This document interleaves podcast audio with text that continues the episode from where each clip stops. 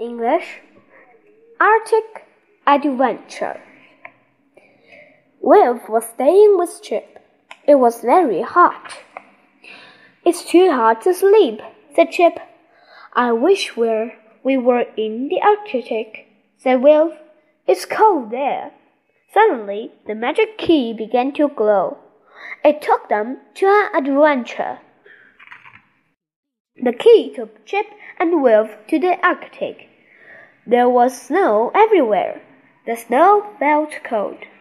Brr, said Chip. Now I'm freezing. Wilf saw girl. Help, he called. We're freezing in the snow. The girl came over. You need some warm clothes, she said.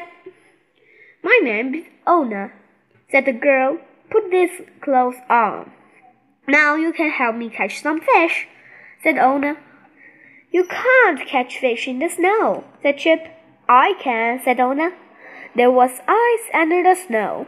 Under the ice was the sea. Ona made a hole and they started to fish. Soon they had five fish. Suddenly, Chip saw a polar bear. Run, he gasped. It's going to eat us. Chip and Wilf run. It's hard to run in the snow, panted Wilf. Stop, called Ona. The bear just wants some fish. She's only a cub, and she's lost, said Ona. I've been helping my dad to find her. The cub ate fish and soon fell asleep. I'll call Dad now, said Ona. Ona's dad came. Well done, Ona, he said. Now we can get the cub back to her mother.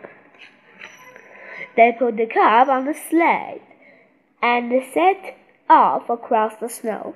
The cub needs her mother, said Ona. She hasn't learned to hunt yet. They saw a big bear on the ice. Is that her mother? asked Wilf. The mother bear gave a roar. Then she dived into the sea and swam to her cub. I'm glad we helped the cub find her mother, said Ona. I'm glad I'm not a polar bear, said Chip. Just then the key began to glow. That was a cold adventure, said Wilf. But it's still hot, said Chip.